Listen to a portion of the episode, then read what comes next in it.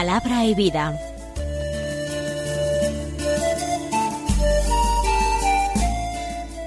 Con el padre Manuel Horta, desde Sevilla.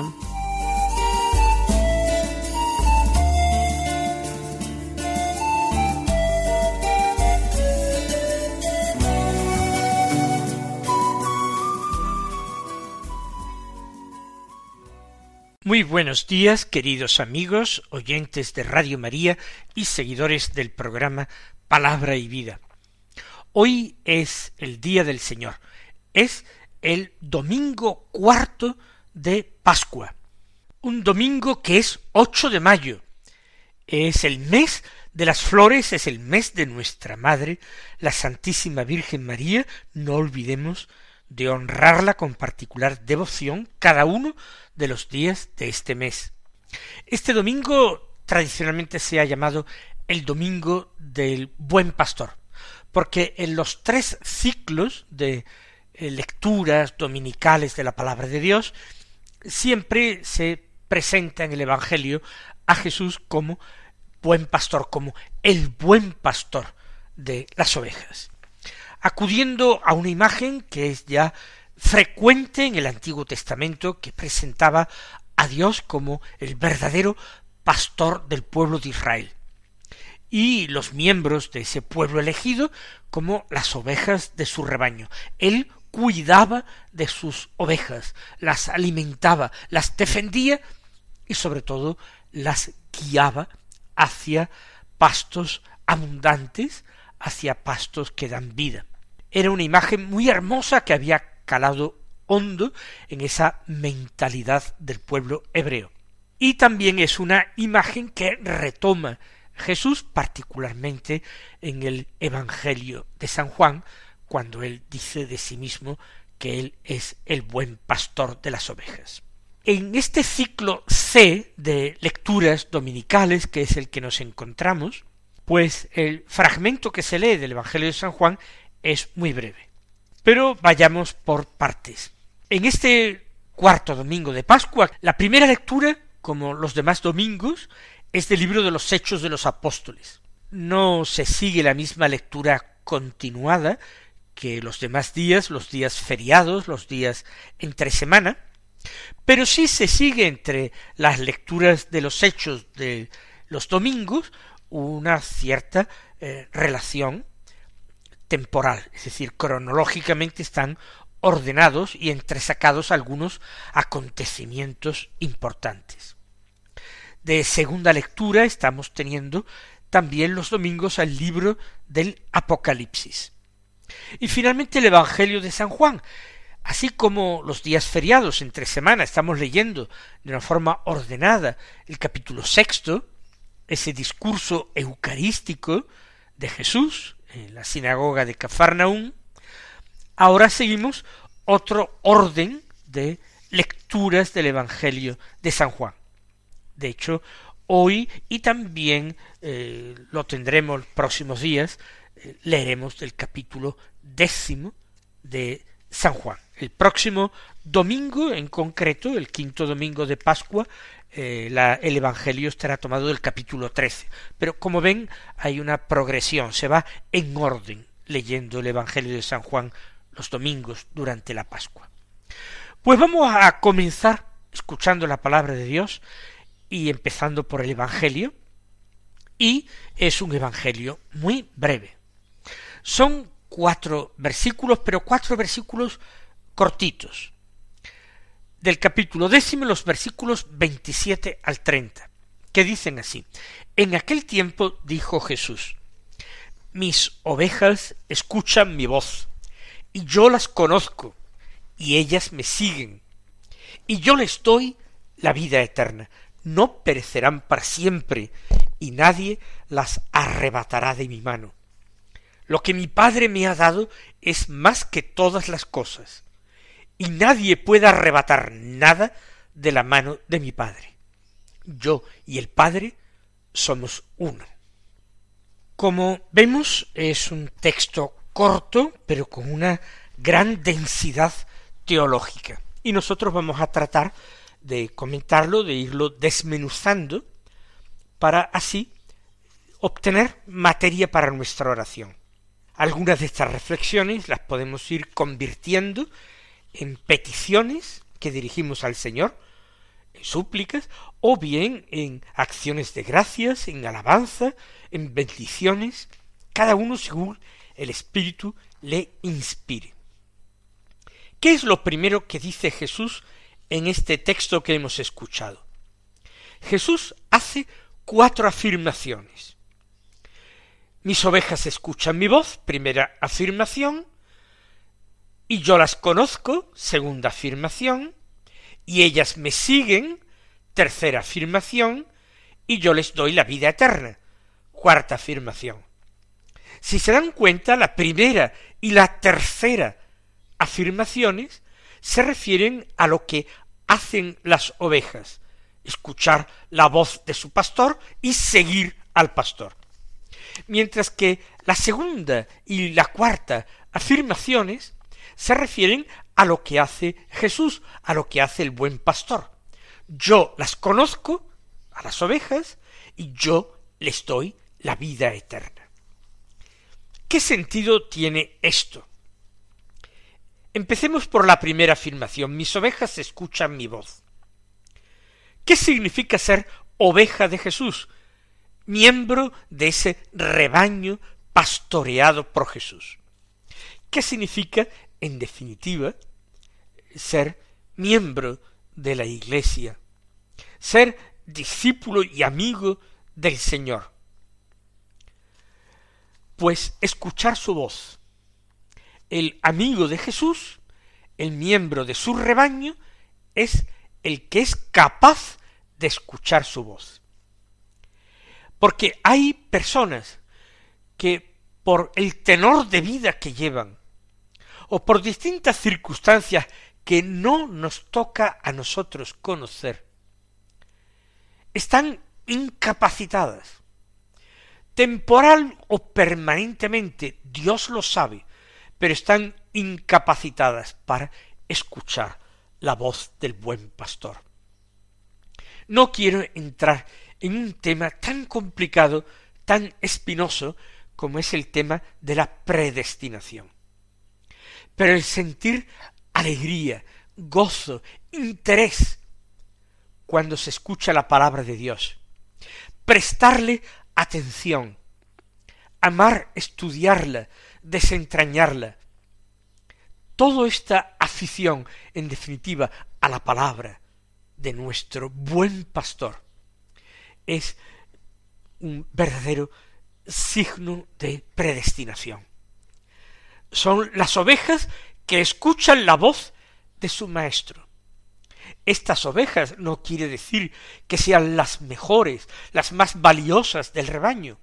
No quiere decir que sean los miembros más destacados del cuerpo de Cristo, pero simplemente el sentir gozo, deleite, amor por la palabra de Dios, es un signo de que se pertenece a su rebaño. Es el primer rasgo distintivo de las ovejas, escuchar la voz. Algunos dirán, yo escucho, pero no comprendo siempre. Es normal. Un animalito como es la oveja no puede entender todas las cosas que le dice su pastor. Sin embargo, solamente el tono de voz de su pastor. Ya le está hablando, ya está interpretando cosas. Aunque la palabra de Dios encierre misterios que puede ser que todavía no han sido revelados para, para mí en concreto. No importa. Yo estoy siendo conducido por esa palabra. Yo entiendo muchas otras cosas, aunque no sea racionalmente, aunque no sea intelectualmente estoy aprendiendo cosas de una manera que es misteriosa y muy distinta a como se aprenden los demás conocimientos humanos. Escuchar mi voz. ¿Y qué otra cosa hacen las ovejas? Tercera afirmación, ellas me siguen. Porque no basta con escuchar e incluso deleitarse con la palabra de Dios. Es preciso vivir con un mínimo de coherencia, esforzándose en la medida de las fuerzas, de las pobres y pequeñas fuerzas que a veces estamos dotados, es preciso tratar de vivir esas palabras coherentemente, o, dicho de otro modo, llevarlas a la práctica, ponerlas por obra, permitir que esas palabras del buen pastor juzguen mi vida, denuncien mi mediocridad o mi tiniebla, mi pecado, que las denuncie y que yo, con, lágrimas de contrición, con propósitos de enmienda, trate de amoldar mi vida, de enderezar mi vida según esa palabra. ¿Por qué? Porque las ovejas me siguen. Y ese es el segundo rasgo distintivo de los miembros del rebaño de Cristo. Seguirle, escuchar la palabra con gozo y seguir a Jesús con decisión. Esto no quiere decir que seamos impecables, que actuemos con perfecta coherencia de vida. No, nosotros somos pecadores. Nosotros se lo decimos a la Virgen nuestra Madre en este mes de mayo y toda nuestra vida cada vez que rezamos el Ave María y le suplicamos ruega por nosotros pecadores. Y en el Padre nuestro, a Dios, nuestro Padre le decimos perdona nuestras ofensas. No sabemos pecadores. Sabemos que ofendemos a Dios, pero eso no obsta para que no tratemos con empeño de seguir al buen pastor. Tratamos de hacerlo, unas veces de forma perfecta, otras veces de una manera imperfecta, deteniéndonos demasiado en ciertos alimentos que a lo mejor no nos convienen, o tratando de marchar por acá o por allá, de jugar un poco alejándonos de su cercanía, sí, y a veces incluso perdiéndonos. Pero el buen pastor nos lo dice el Evangelio. Y no sólo el Evangelio de San Juan, sino bellísimamente el de San Lucas en la parábola de la oveja perdida. El buen pastor es el que es capaz de salir a buscar su oveja perdida y no parar hasta encontrarla. Mis ovejas escuchan mi voz y ellas me siguen. Ahora las afirmaciones que Jesús hace de sí mismo, la segunda y la cuarta afirmación, así como la primera y la tercera, riman de una forma maravillosa y maravillosa y figurada. La segunda y la cuarta también. ¿Qué nos dice Jesús en la segunda afirmación? Yo las conozco. Y en la cuarta afirmación añade yo les doy la vida eterna. Porque ellas escuchan mi voz, yo las conozco. Están de alguna manera ligadas esas dos primeras afirmaciones. ¿Y qué significa yo las conozco? En primer lugar, yo las reconozco. Esas son las que me ha dado mi Padre. Esas ovejas son las que me ha dado mi Padre, las que me ha encomendado pastorear. Y yo también de entre ellas escojo pastores a mi imagen, pastores que quieran imitarme, pastores sobre todo que quieran ayudarme a conducir el rebaño, a guiarlo, pero también alimentarlo, defenderlo, cuidarlo.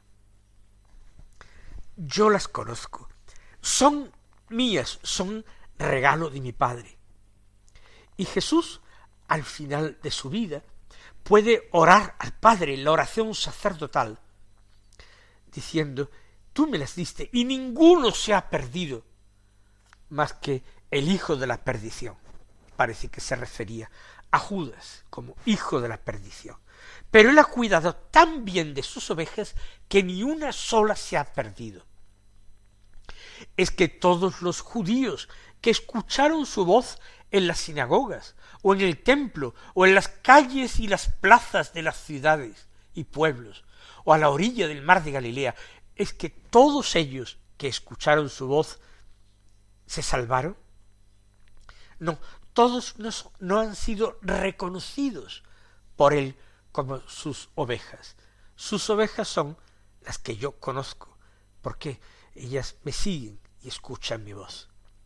Me escuchan mi voz con ese deseo sincero de seguirme, de poner en práctica mi palabra. Yo las conozco. Y yo las conozco también quiere decir que yo sondeo sus corazones. Y a pesar de sus tropiezos y de sus traiciones y de sus negaciones, yo sé que me aman. No en vano Jesús dio la razón a Simón Pedro cuando tres veces interpelado por Jesús, Simón, hijo de Juan, ¿me amas? terminó respondiendo un tanto desolado, un tanto afligido, Señor, tú lo sabes todo, tú sabes que te quiero. Y el Señor no negó por tercera vez su encomienda, su encargo, apacienta mis ovejas. Pues eso significa yo las conozco.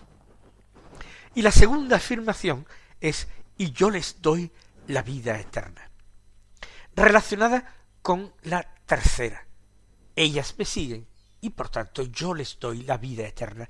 Porque si me siguen con esa confianza de querer vivir de lo que yo les doy, de lo que yo les procuro, hacerme caso, seguir mis pasos, ellas me siguen, ¿cómo las voy a defraudar? ¿Las llevaré a un desierto pelado donde no encuentren pastos para que mueran de hambre o de sed? Eso es imposible en un pastor que de sí mismo dirá que es el bueno, el buen pastor.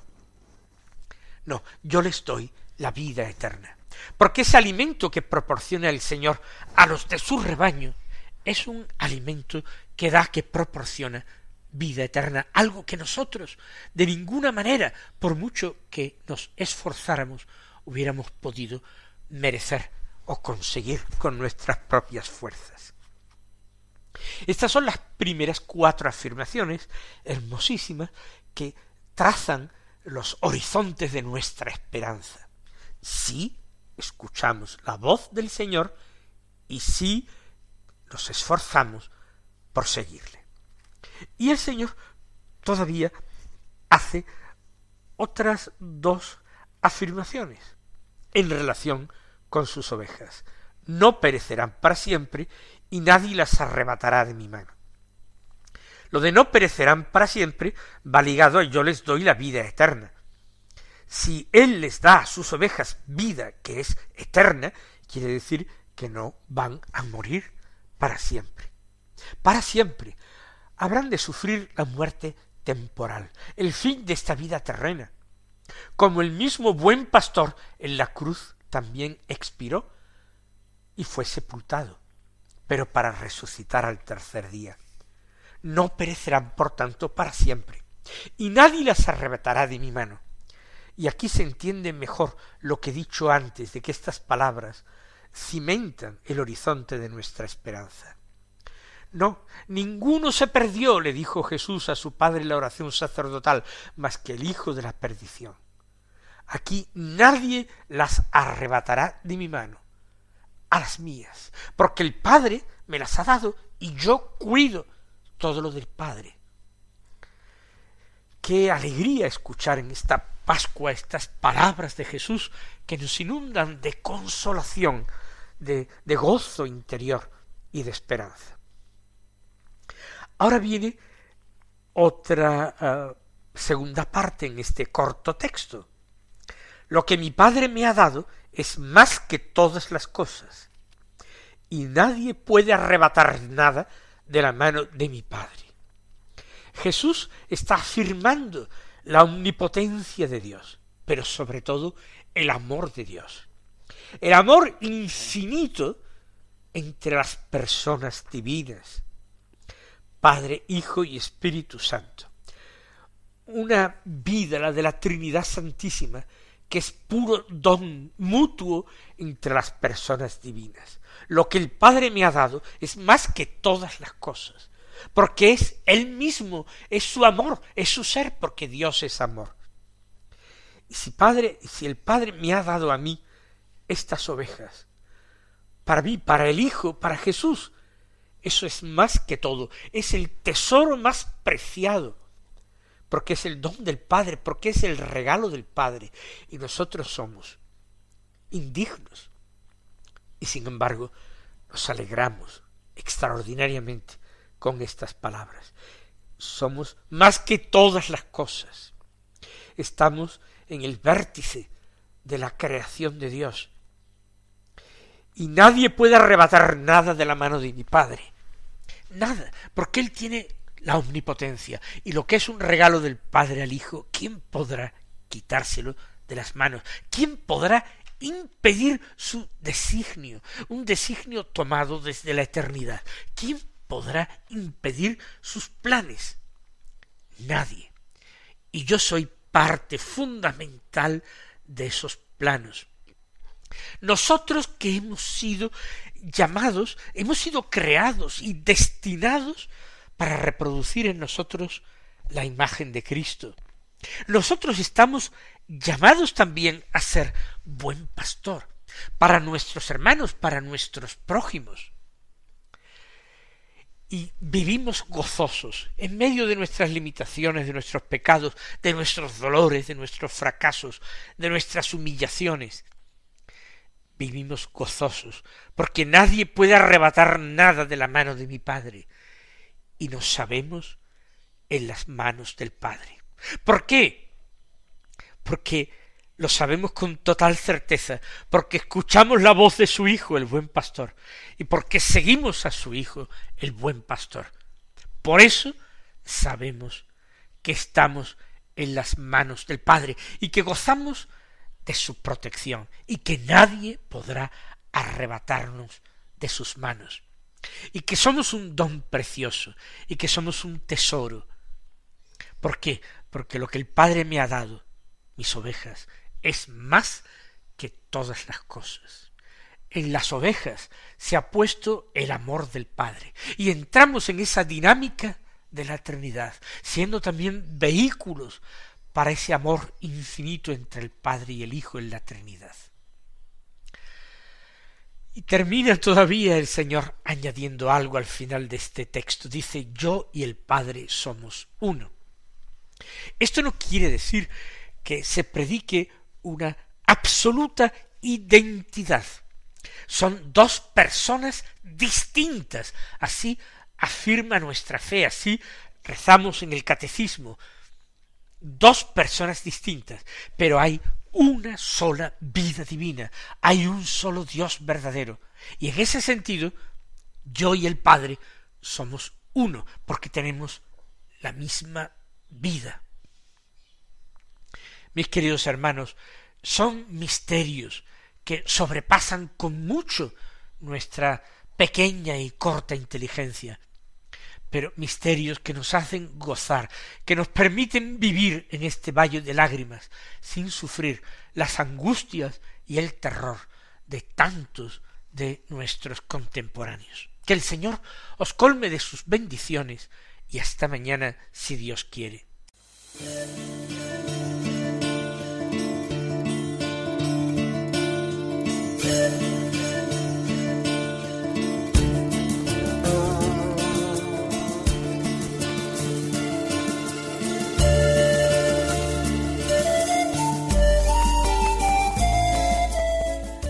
Concluye Palabra y Vida, un programa dirigido desde Sevilla por el Padre Manuel Horta.